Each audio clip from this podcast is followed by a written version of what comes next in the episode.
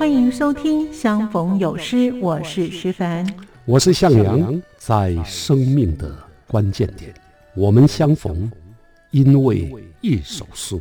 长夜不再空虚，孤独也悄然离去。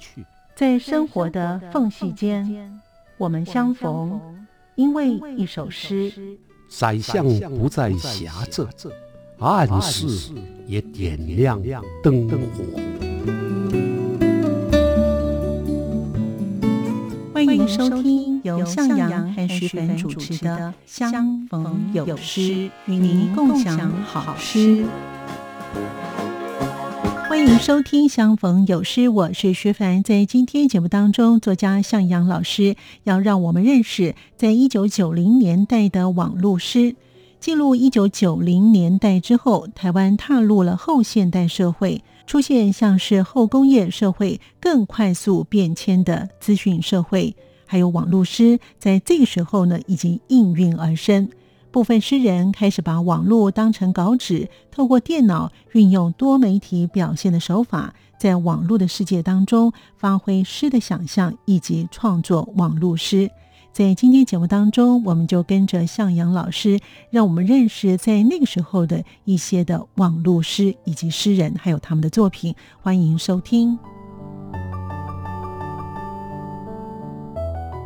哎，比较大的改变是网络诗的出现啊，当然其他的诗还继续在写。但是我在一九九八年开始建设网络师的网站，叫做台湾网络师实验室。欢迎朋友们收听《相逢有诗》，我是徐凡。我是向阳，今天的向阳老师呢，要让我们认识呢，在一九九零年代的网络诗了。老师是好，老师前几个礼拜呢，我们介绍了一九八零年代台湾现代诗的多元跟多样，像是都市诗啦、台语诗啦、政治诗、原住民诗跟大众诗，还有女性诗，这些特色好像都是一直持续到一九九零年代，是吗？是的啊，你刚刚提到的这些啊，包括都市诗、台语诗、政治诗、原住民诗、大众诗跟女性诗，嗯，哇，这个诗诗很多种啊，它都跟一九八七年是。解除戒严，嗯，台湾的社会有了改变有关系，是，所以一定会延续到一九九零年代，在一九九零年代继续发展也是很正常的事，嗯，我们稍早呢，其实还提过后现代诗。啊，那是在进入一九九零年代之后呢，它也成为风潮啊。这是因为我们那个时候的台湾呢，开始也进入了后现代的社会，是，而且开始出现比后工业社会更快速变迁的资讯社会，就是 information society。是，那后现代诗呢，就因为这样啊，找到了一个孕育的摇篮。老师提到这个资讯社会啊，这个词呢，其实常常听到。是的。那它的内涵呢，是不是可以请老师跟我们听众朋友说明一下呢？好啊，资讯社会这个词啊，它指的基本上就是以资讯来取代过去的资本而形成的社会结构跟生活方式。嗯啊，所以在资讯社会当中呢，各种资讯的生产。跟流量啊，它会呈现指数的生长。白话说的就是资讯泛滥。那另外像新的电子传媒，也为我们啊带来了彼此连接的一种叫做互联性。通过电脑传播、网络建构啊，乃至于像今天我们用的手机，嗯，形成了跨越空间的一种互联网啊。所以这也就使得我们可以通过网络跟手机来共享。可听的图文、可视的图文是，以及电子图文，这就促成了一个知识多元，然后资讯流通，还有传播个人化的一个时代。所以呢，现代诗也是因为呢，资讯社会的形成有了新的改变吗？也可以这样说。其中呢，呃，比较大的改变是网络诗的出现啊。当然，其他的诗还继续在写啊，纸面的、平面的、纸本的还继续在写。那其中有部分的诗人呢，把网络当成稿纸，他们透过电脑运用多媒体的表现手法，在网络世界当中呢，发挥诗的想象，嗯，来创作的诗，我们称为网络诗。那也就是说呢，把网络当成稿纸，那么键盘就是笔了，老师。没错啊，键盘敲敲打打啊，那在网络上或者在电脑荧幕上啊，那个稿纸上面就出现了字。如果以今天来讲，用讲话的，然后网络或者电脑或者手机上面就出现字了，现在更更快了。是没错。我我先解释一下什么是网络书。好，大概是从一九九六年开始。啊，就有响葫芦啊，他是姚大军的笔名，是还有一个色世子，嗯啊，他的本名叫曹志炼，他们是夫妻啊，架设了妙妙妙和色世子的世界的网络诗网站，那从此开启了我们台湾网络诗的一个风气。啊，网络诗如果用前述这两个网站做标准，指的。应该就是超文本的诗。所谓超文本，就是它不是一般的平面的文本。超文本运用了新的科技，配合了城市的语言做基础，用多媒体的互动形式，比如说啊，图像的运用、音乐的辅助，乃至网页互动的变化等等，创作出的。文本创作出新的作品就叫超文本，那也是网络书。所以看来好像有点复杂呀。是啊，没错。只要一支笔啊，一张纸啊，就能够写了哈。那网络诗呢，显然复杂多了。可是呢，那些在网络上发表的诗啊，不是也都可以叫做网络诗吗？老师？对啊，你说的很好啊。其实网络诗它就是有这个两种可能啊。在一九九零年代的时候，网络已经逐渐成为我们社会个人沟通的管道，所以也有很多年轻诗人呢，他们就透过网络啊，在网站跟后来的像部落格里面贴他们的诗。所以，直到今天的脸书也是一样，有很多人在贴诗。那这些诗呢，都在网络上发表，它都通过网络的流通跟传播，所以也有人把它称作网络诗。从这里看呢，网络诗好像就有两个定义：一个是通过网络科技，再加上新媒介跟它的技术创造出来的新闻类的超文本；另外一种是，只要你透过网络络科技的新媒介泼出来的也算。啊，因为它就叫做在网络发表的诗啊，比如说，如果在公车上面看到公车有贴诗啊，现在特别是新北市就把它叫公车诗，是没错没错。哇，看来这个我是这个诗呢，从以前的纸本一直到现在，就是真的有多元哦，非常的有趣。他对。没错，那老师，我们是不是可以先来介绍呢？前一种的超文本的网络诗呢？好的啊，就从我们刚刚提到的妙妙妙和色柿子的世界开始说。这个名字还蛮饶舌的哈。呀，荒谬的谬嘛啊啊，其实也有可能创作者自己把它练成妙妙妙也可以 啊。那这两个网站呢，不止在台湾啊，它是架设在美国啊，在整个华文网络文学发展当中呢。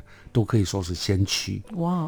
那到了一九九九年，台湾重要网络文学的网站啊，有一个网站叫“歧路花园”，是主持人是中兴大学的李顺兴教授。他曾经先后访问了五位网络文学作家啊，包括前面讲到的姚大军啊、曹志炼。那另外三位呢啊，一位是我，另外两位是徐文蔚跟苏少年。所以我们了解。姚大军跟曹志炼两人的创作观点，应该也有助于我们了解一九九零年代台湾网络诗的色调跟背景。所以他们的创作的观点跟一般的诗人会不同吗？的确大不相同啊。比如说刚刚提到把网络当稿纸。这是曹志炼形容的。他先生呢，姚大军呢，则把网络看成是书法，可以任意挥洒，好特别啊！所以他们两人呢，在接受李顺先访谈的时候，都强调，他们设置网站的目的是要显现一种个人的味道，嗯，要表现出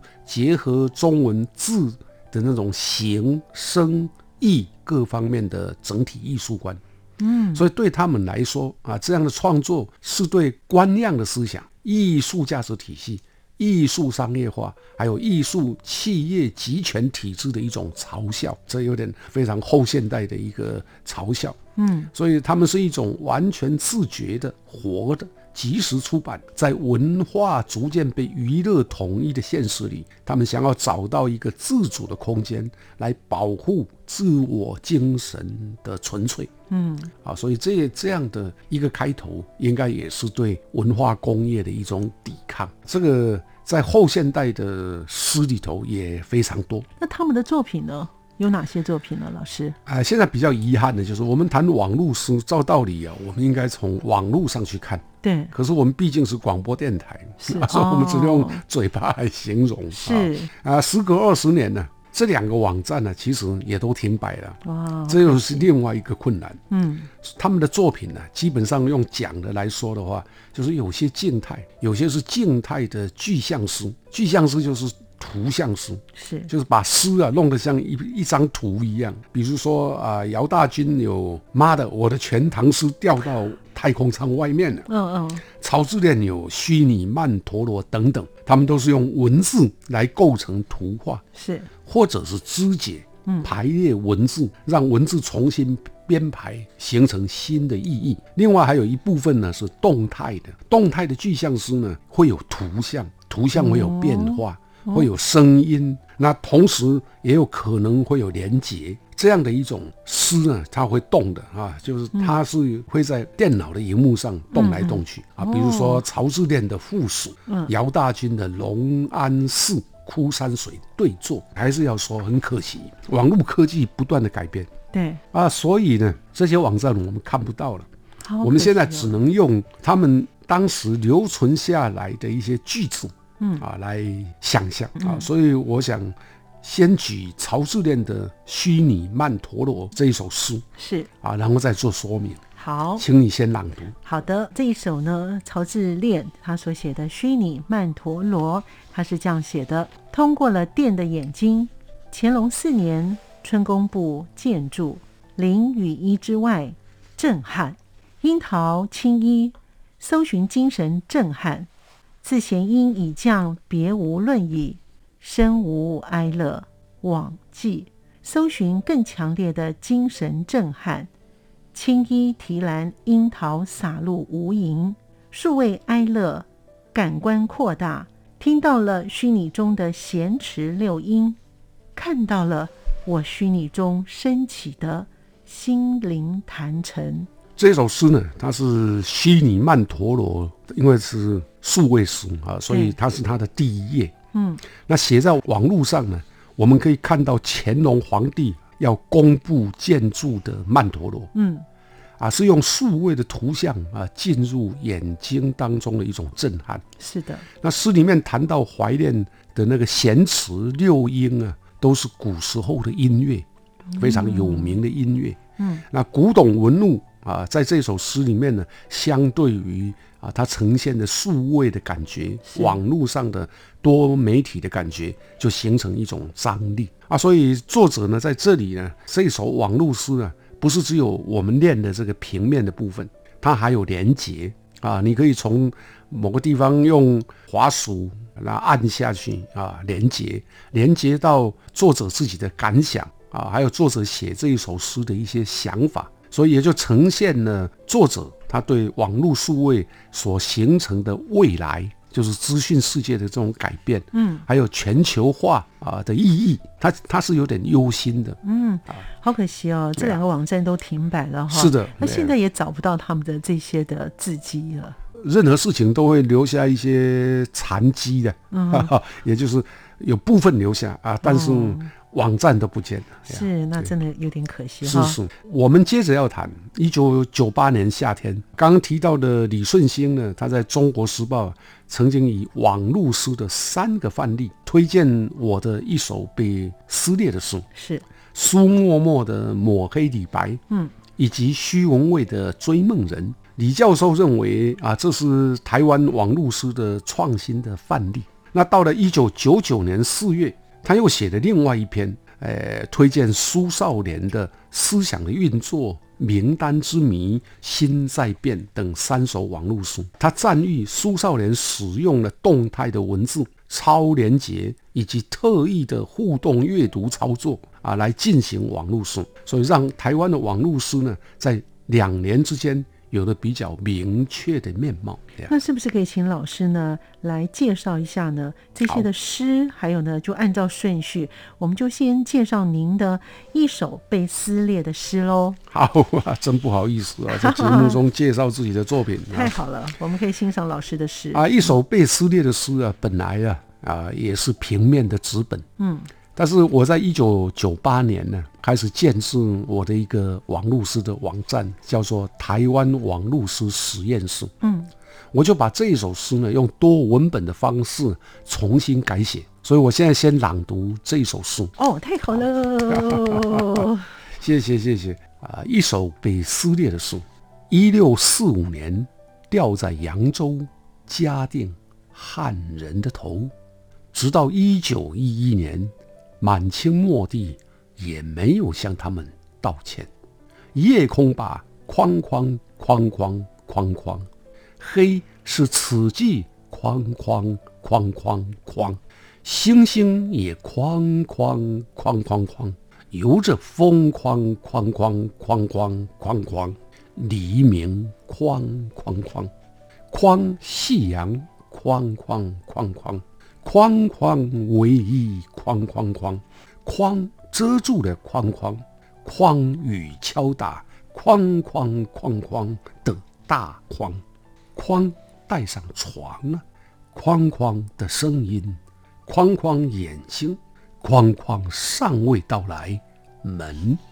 一九四七年响遍台湾的枪声，直到一九八九年春，还做着噩梦。哇，老师念的真好。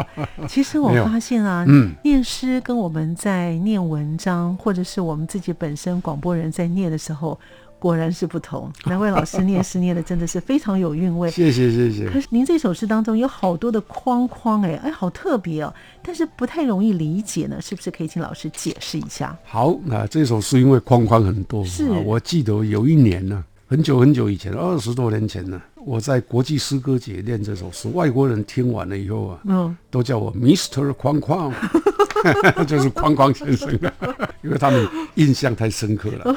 好有趣哦。呀那这首诗呢，用的就是后现代的写法嗯啊。我们后现代的写法，像这首诗是需要镶嵌呢、嗯，啊，或者连结啊。这首诗的写法，我用超文本的方式改变，我就做了三个版本，是分别有动画的版本，有拼贴的版本，也有影音的微电影了。哦哎，其中的拼贴版呢就可以解谜。我们只要把三段呢有框框的诗句镶嵌下来，就有解了。比如说啊，第一段是夜空把框框框框，第二段是夕阳框框框框，对第三段是带上床了。把这三段的第一行把它结起来，就变成夜空把夕阳带上床了。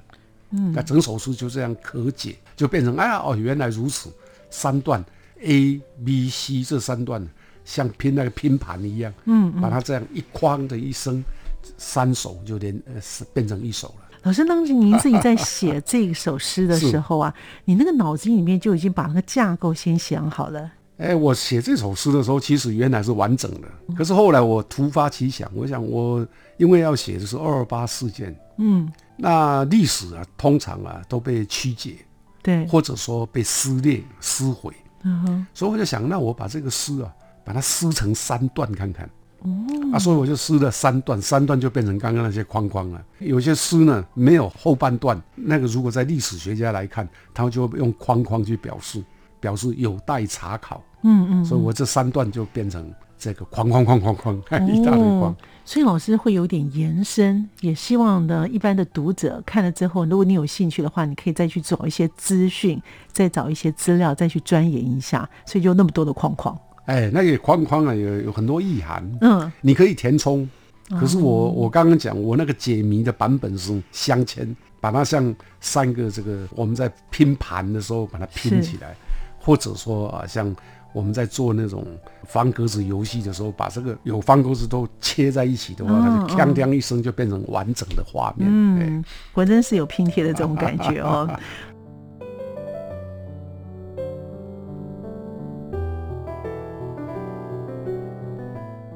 朋友们继续回到节目当中。刚才向阳老师让我们认识了姚大军、曹志炼夫妻所架设的妙妙妙以及摄世子的世界网络师，还有向阳老师所架设的台湾网络师实验室。至于还有哪些的诗人呢？我们继续聆听向老师与我们分享。苏少年在网络诗的创作上呢，设置了现代诗的岛屿这个网站。现在已经成为黄花，那这也可见网络诗创作是很困难的。好，那接下来呢，我们要介绍哪位的诗人的作品呢？老师，我想我们就介绍徐文蔚啊，他的一首诗啊，叫做《追梦人》。是这首诗也很特别，因为他在刚开始出现在网络的时候呢，他会邀请读者。根据里面设定的一些问题啊，去填读者想填的字句，嗯，啊，然后按 Enter 就出现了由读者写的诗，啊，有点像 AI 啊。不过它这个是事先设计过的哦。那虚位呢，基本上设计的实则有限制的问答的表单，是很像是网络的问答，网络的调查。对，比如说你。啊，有几个梦啊？你就填一到十都可以的啊，或者你叫什么名字？那你高兴填什么也可以。嗯，然后有些有些是要你填花的名字，嗯，有些是要你填这个啊，像海啊什么的名。那读者呢，按照自己的兴趣，高兴填什么就填。后来就会产生因为原来设定的一首诗，可这首诗呢，因为你填了，所以出现的结果就是属于你自己的。换句话说，这样也就让。读者啊，让